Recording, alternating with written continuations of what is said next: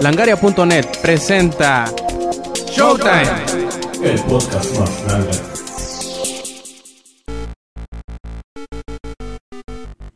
Hola y bienvenidos a una edición más de Showtime Podcast, otra vez en solitario, este quien escuchen es Roberto Sainz o Rob Sainz en Twitter.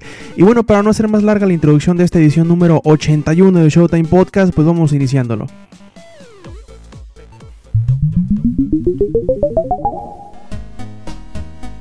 Primero vamos a hablar, como es costumbre, del que hemos estado jugando y en esta ocasión, como otra vez estoy solo, pues el que he estado jugando.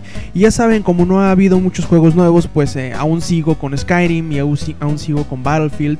Ahí si quieren entrarle al multiplayer de Battlefield 3 en la PlayStation Network, pues les recuerdo que me pueden agregar a su lista de amigos como Rob Sainz, así como me encuentran en Twitter exactamente igual. Y pues bueno, también le he estado jugando un poquito Rainbow Six Vegas y me está gustando bastante. El esquema de controles parece eh, bastante a, lo que Deus Ex Human Revolution planteó hace algunos meses. Y se me hace algo bueno, muy atractivo. La acción está buena. Lo único que medio me saca de onda es que no le puedas poner subtítulos, que aunque sí, sí sé un poco de inglés, pero hay veces que la, que la mezcla de sonidos, pues digamos las explosiones, las balas y todo eso no te permiten escuchar bien el diálogo y a veces se pierde un poquito del, del hilo de la trama y de las cosas que te están diciendo y hacia dónde ir. Así que me hubiera gustado un poquito que Rainbow Six Vegas tuviera pues...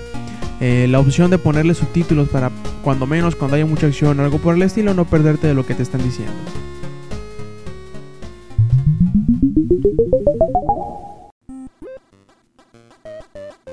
Ahora bien, vamos iniciando con el resumen semanal de noticias y las primeras dos notas que van juntas con pegadas, pues vienen del CES que se llevó a cabo eh, a principios de semana, el Consumer Electronic Show, que como bien saben se lleva a cabo en Las Vegas y, y pues se muestra las nuevas tecnologías de la electrónica de consumo que eh, pues estarán tomando fuerzas a, o más bien dicho, estarán convirtiéndose como en tendencia eh, tanto este año como el año que entra y entre todas las cosas que vimos como las ultrabooks, como bueno, de nuevos modelos de teléfonos, de tablets y todo eso, hubo dos noticias que se me hicieron bastante interesantes, sobre todo para comentárselos a ustedes que quizás se las hayan perdido.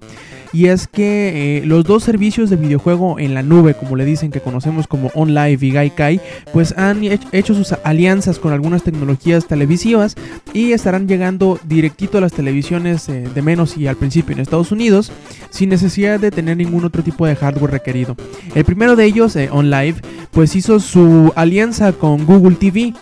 Y eh, al igual que Gaikai, pues eh, estarán implementando eh, en el hardware de Google TV, en, el hardware actual, pues por principio un, software que se llama el OnLive Viewer, que te permitirá utilizar todos los aspectos sociales de la plataforma de videojuegos en la nube, como pues chatear con tus amigos, ver quién está en línea, qué están jugando y cosas así. Y aseguran que OnLive estará o será compatible con cualquier control inalámbrico, bueno, el control de OnLive, cualquier control USB y desde el este mismo control de, del Google TV. Y en los meses que entran eh, alrededor del año, pues estará saliendo una nueva actualización para que permita a Google TV tener todas las funcionalidades de OnLive. Y pasando por parte de Gaikai, pues ellos han hecho una alianza con LG y ellos planean eh, pues meter la, tecnología de Gaikai en las televisiones Smart TV de la, de la marca, de la marca de LG obviamente, y estarán saliendo alrededor del año. Las, los anuncios vinieron por parte del vicepresidente del ala de planeación de televisiones de LG que se llama Taeg Ilcho. Él aseguró que nos apasionamos por presentar el mejor contenido y las mejores experiencias para nuestros consumidores y tener la, posibilidad de correr juegos directamente desde tu televisión eh, que requerirían eh, hardware más poderoso que un PlayStation 3 o un Xbox 360 hizo que esta característica fuera obligatoria para nuestras televisiones y dispositivos a futuro. También el, CEO de Gaikai, que se llama David Perry, pues tuvo algo que decir en el anuncio de esta asociación entre estas dos compañías. Gracias al Internet, asegura él, puedes ver las películas más recientes y escuchar los éxitos musicales eh, prácticamente en cualquier lugar. Pero no era posible hasta hoy el videojugar eh, el título más reciente sin la necesidad de tener el hardware que éste requería. Pero esto irá cambiando poco a poco.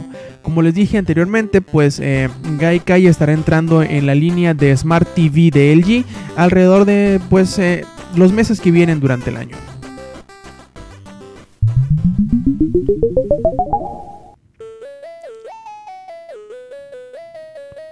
Falta poco más de un, de un, mes para que el PlayStation Vita salga alrededor del mundo. Obviamente, ya sabemos que salió en Japón hace algunas semanas, pero eh, no se había dado a conocer qué modelos y con qué precios llegaría la nueva consola de, de Sony a territorio mexicano. Y pues al menos ya nos eh, aseguraron qué es lo que traerá el, como lo denominan, el starter pack del PlayStation Vita aquí en México. Este bundle vendrá pues obviamente con la versión Wi-Fi de la consola, tendrá una memory stick de 4 GB y incluirá el juego de Mod Nations Racer Road Trip, así como pues algunos accesorios como un estuche rígido, como eh,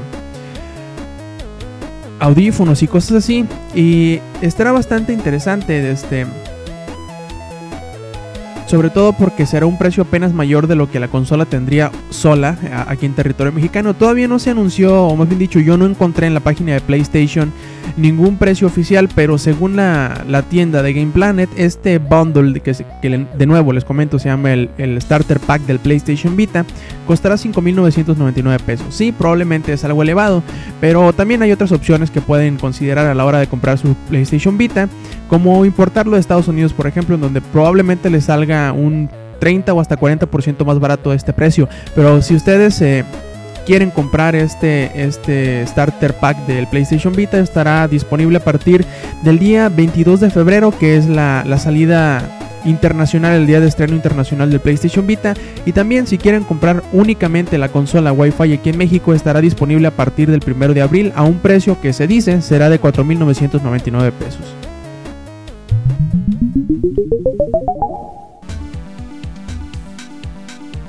Termina el año y pues bueno, salen los anuncios de los juegos del año, salen eh, los recopilatorios, lo bueno y lo malo del año y como siempre no podría faltar los juegos más vendidos del año.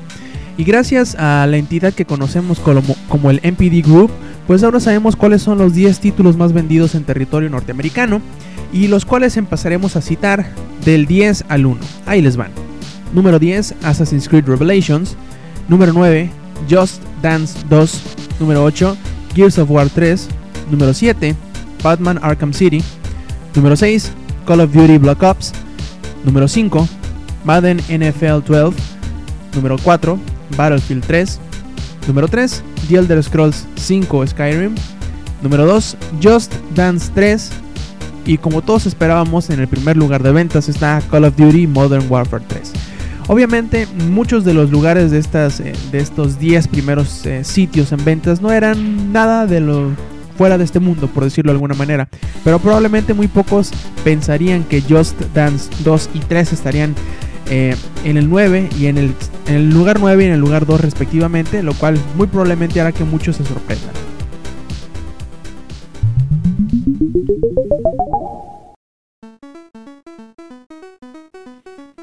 Durante la semana surgió un movimiento social bastante peculiar, digamos. Sabemos que el título de Dark Souls desarrollado por From Software y publicado aquí en América por Namco Bandai, pues es un juego que podríamos decir es de nicho. No solo porque haya pocas personas a las que les agrade este tipo de juegos, sino que dentro de este pequeño demográfico también hay muy pocas personas que aguantan, digamos, eh, pues la madriza que les pone este título tanto psicológicamente como pues digamos en sus habilidades. Sí, es un título difícil, pero a final de cuentas los que logran eh, dominarlo de alguna manera eh, aseguran que encuentran una gran satisfacción después de superar los retos que este juego les impone. Bueno, más allá de esto, el movimiento social del cual les hablaba es que algunos de los eh, fanáticos de esta, de esta serie pues pretendían sugerirle más que nada a Namco Bandai que había pues la intención o más bien dicho el interés del público porque hubiera una versión de Dark Souls para PC. dijeron ellos o pensaron, mejor dicho, que si Demon Souls, que fue como que el predecesor, estuvo en PlayStation 3 únicamente y si Dark Souls ya salió en el Xbox 360, pues de buena vez podrían salir en una, en una PC, ¿no? Pues bueno, empezaron a, juntar, hicieron una petición en línea, mejor dicho, y empezaron a juntar firmas electrónicas de gentes que apoyaban esta moción y al llegar a unas 60 mil personas, digamos, pues eh, parece que alguien de Namco Bandai pues les hizo, les hizo caso o de menos tiene conocimiento de este movimiento. Eh, Showpino, que es el administrador de los foros oficiales de, de los sitios de Namco Bandai, asegura que pues hay interés de parte del, staff administrativo de Namco Bandai Games y que si esa era su, la intención del público, o sea, el tener la, la atención de Namco Bandai, pues de menos ya lo tienen, asegura él. Mis jefes vinieron y me platicaron acerca de esto. Si lo que querían eran la atención de Namco Bandai Games, ya lo tienen. El futuro está en sus manos, asegura Showpino, y espero que sigan apoyando este movimiento. No puedo asegurar qué pasará, aunque me encantaría tener ese poder, pero les puedo asegurar que los administrativos de la compañía conocen el movimiento y creo que es un gran logro, así como un paso adelante. Y claro está, ya que tienes la, la atención de los administrativos de la empresa, muy probablemente puede que de ahí en adelante sea un poco más sencillo el conseguir esta versión, pero, como dice Showpino, no es nada seguro.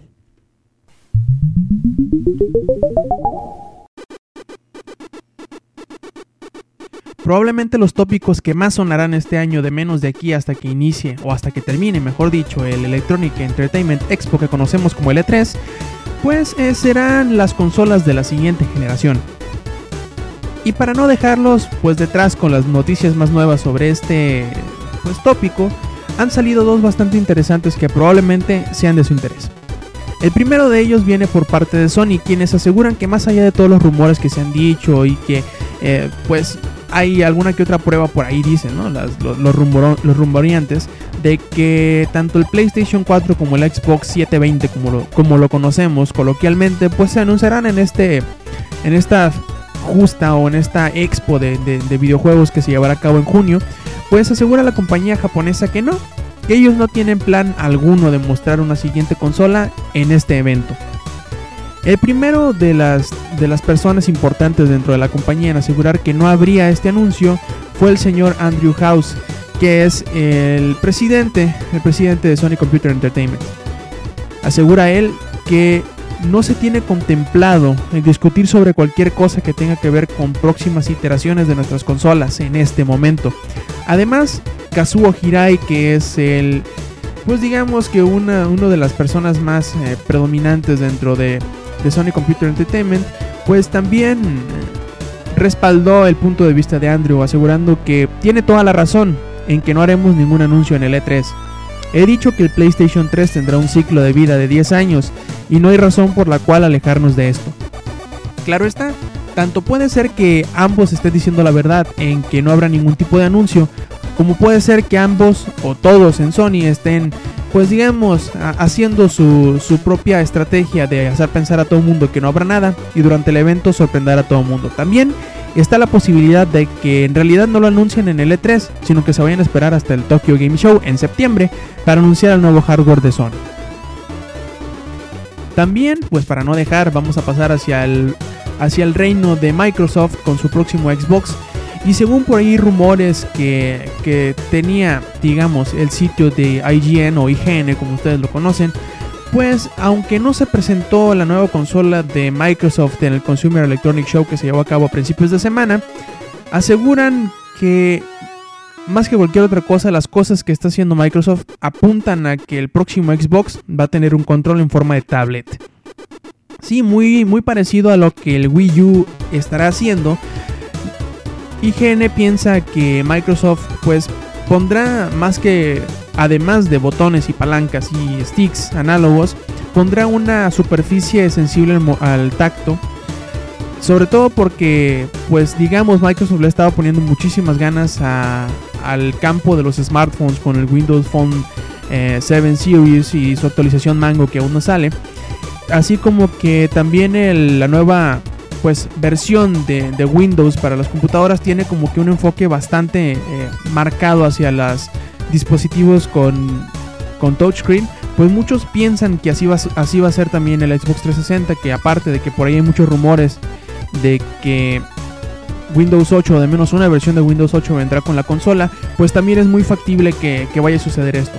Obviamente, de lo factible o como por ahí, dicho, como por ahí dicen, del, del, del, plato a la boca, pues a muchos se les cae la sopa, puede ser que este rumor termine siendo solamente eso, un rumor.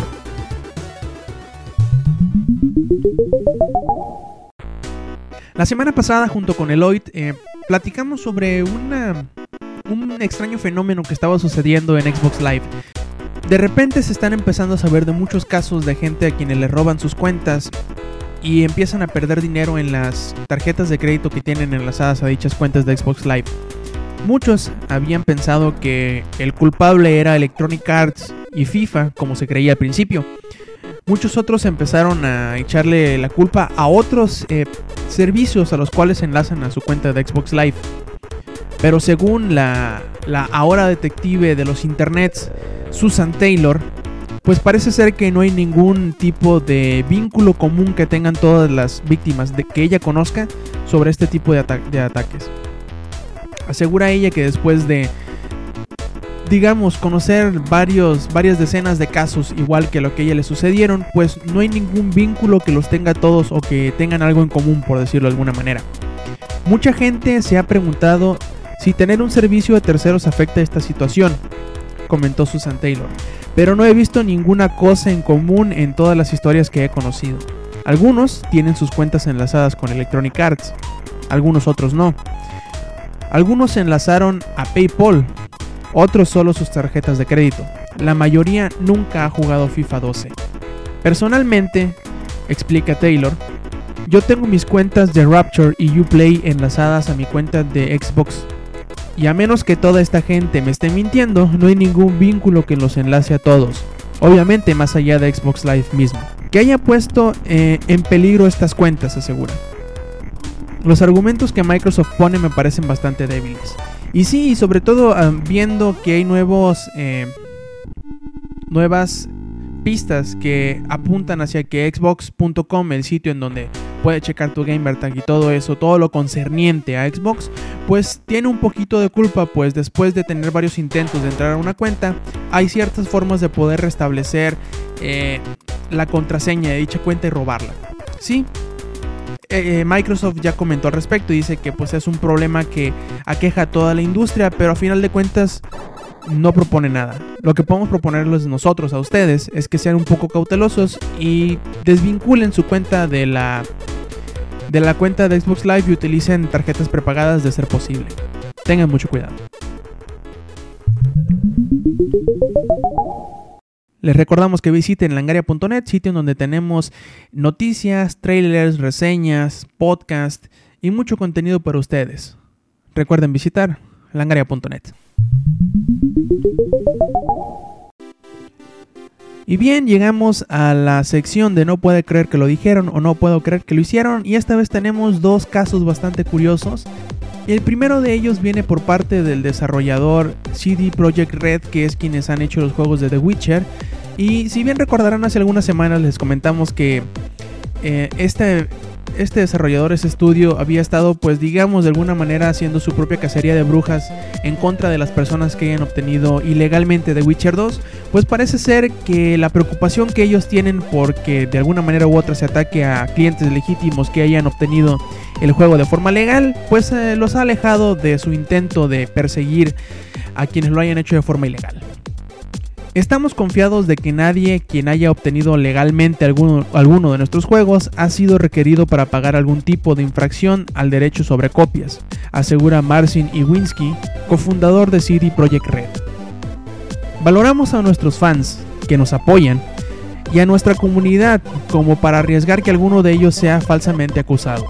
Nuestros fans siempre han sido y seguirán siendo nuestra más grande preocupación y nos sentimos orgullosos del hecho de que sepan que escuchamos y tomamos sus opiniones muy en serio. Aún así, asegura Marcin que de ninguna manera se apoya la piratería en ninguna de sus presentaciones. Nos hace daño, asegura él, a los desarrolladores y a la industria en su totalidad. Y aunque nos oponemos al DRM, porque no creemos que tenga efecto alguno para reducir la piratería, tampoco favorecemos la copia ilegal de videojuegos. Estamos haciendo nuestro esfuerzo para mantener una relación positiva con ustedes, nuestra audiencia videojugadora. Escuchamos sus preocupaciones y respondemos a ellas, pero ocupamos que nos ayuden. No sean indiferentes a la piratería.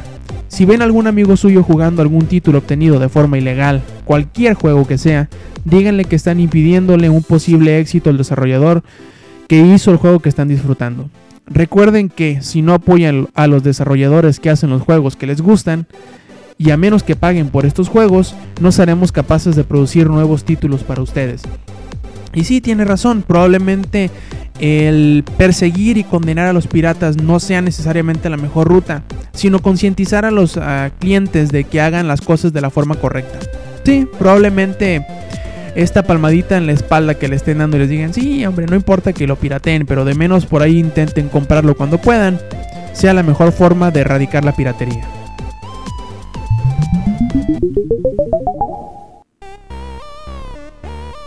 Otra de las cosas que digamos fue pues el pan de cada día durante el año 2011 fueron los online passes. Más allá de que ustedes los amen o los odien, pues eh, yo creo que lo que más importa es que los retailers tengan algo que ver, tengan su punto de vista sobre ellos. Y al menos en el Reino Unido, algunos de los retailers de las tiendas que venden videojuegos, obviamente, pues digamos que tienen de cierta manera un punto de vista bastante definido. Según varias de las tiendas de, aquella región, ellos están dispuestos a compartir las ganancias de los juegos usados si los publishers deciden quitar los online passes. O bueno, de menos tengan alguna otra pues sugerencia y proposición que sea igual o hasta más atractiva. Como una tienda compartiríamos, disculpen, con mucho gusto nuestra parte de las ventas de juegos usados si obtuviéramos algo a cambio, comentó una tienda independiente del Reino Unido de nombre GamePod. Quizá que los juegos nuevos tengan mejores precios y que se abandonen los online passes. Incluso una cadena tan grande en el Reino Unido como HMV ha concedido que dicho acuerdo puede llegar a suceder. Sabemos cómo está cambiando el modelo de negocios de la industria, aseguran. Y si hay algún mérito en ello, vale la pena ver de qué se trata. También Bits and Pieces, otra cadena de tiendas, mediante Julian Slater de la compañía, aseguró que si los publishers están dispuestos a abandonar los códigos de un solo uso, entonces aceptamos, compartiríamos las ganancias. Si los publishers proponen buenos tratos, entonces tienen un trato hecho. Ellos no son quienes salen perdiendo con esto. Y sí tienen razón, puede que los publishers y los desarrolladores tengan cierto derecho a intentar proteger eh, pues digamos, su propiedad de intentar sacarle ganancias a cosas que ellos hacen y que deberían obtener eh, cierto margen de ganancia por ello, ¿no? Aunque sean revendidos probablemente. Pero probablemente como lo hacen ahora, que es eh, pues alienando o sacando del juego a los jugadores que lo obtienen de manera hasta cierto punto legal, de segunda mano y hasta más barato, que es lo que buscan, pues no sea la manera más correcta el utilizar esta forma de de cierta forma discriminación de videojugadores. Y ellos proponen una cosa bastante interesante que hemos estado abogando por ella durante mucho tiempo, que es la baja de precios o de menos un modelo más flexible de en cuánto pueden vender los juegos nuevos. Esperemos que eso suceda y aunque probablemente no quiten los online passes, que de menos hagan una los publishers hagan una buena acción de esto, que aprovechen la, la iniciativa de los retailers para mejorar el modelo de negocio que sigue eh, la industria que probablemente no sea, no sea necesariamente la mejor.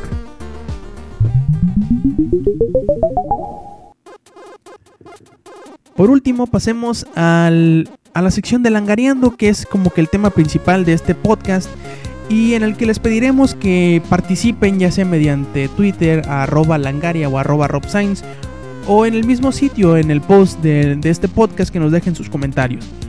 Este tema es bastante interesante, sobre todo porque muchos o más de uno debió haber pensado en ello en algún momento.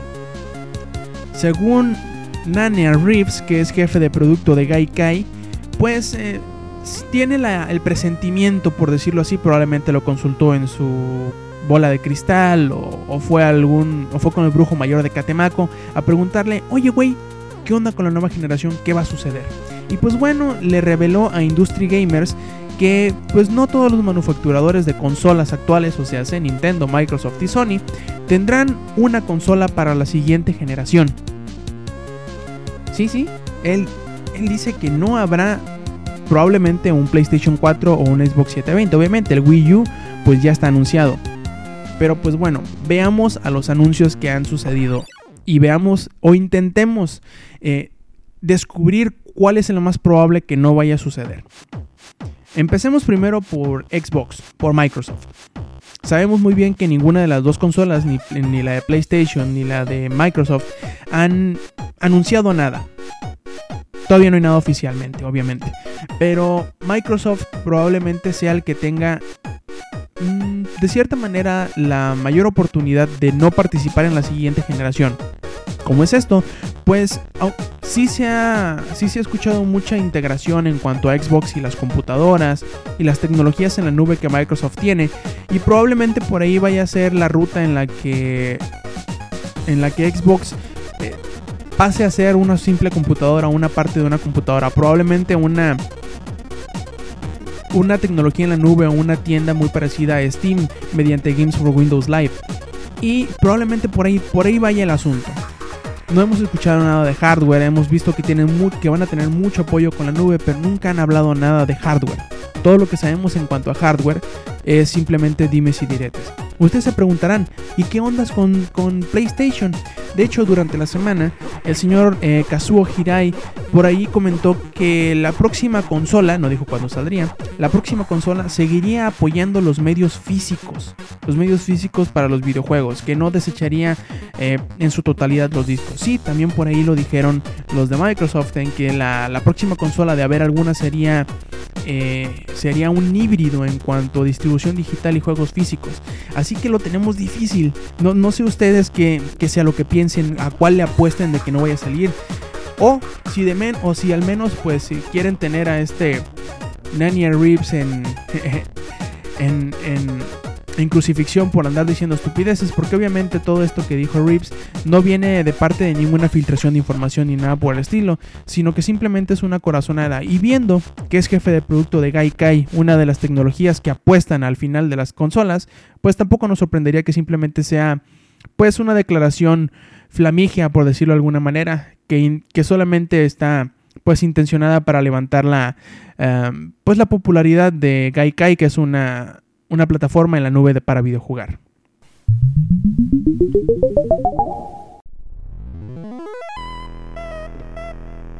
Y bien, ya para terminar la, esta edición número 81 de Showtime Podcast, pues vamos a pasar a los saludos. Y quienes nos pidieron saludos fue otro nivel eh, por parte de, de Twitter, arroba otro, otro guion bajo nivel. Y también por ahí uno de nuestros colaboradores, se espuga, le dice que le manda saludos a Lauris Cole, uh, uno de los colaboradores de RCTMX.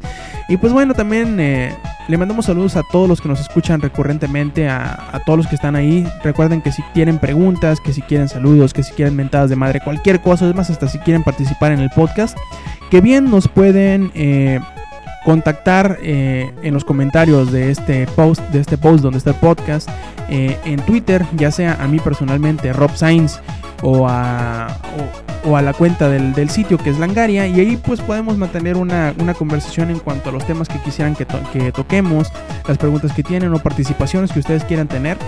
Y pues bueno, también les recordamos que entren a langaria.net sitio donde pues encontrarán todo de videojuegos, tanto reseñas, trailers, notas, rumores, todo, ustedes saben, todo. Es más, por dicen que hasta nos roban las notas, no sé, no me he dado cuenta todavía. Y pues bueno, también escuchen los demás podcasts que tenemos ahí en la página, que son el podcast beta que sale los lunes. Eh, Comics Army que sale los miércoles y este que están escuchando que es Showtime Podcast que sale todos los sábados. Y pues bueno, les recuerdo que este quien escucharon fue Roberto Sainz o Rob Sainz en Twitter. Nos vemos la semana que entra. Gracias por escucharnos. Stay metal.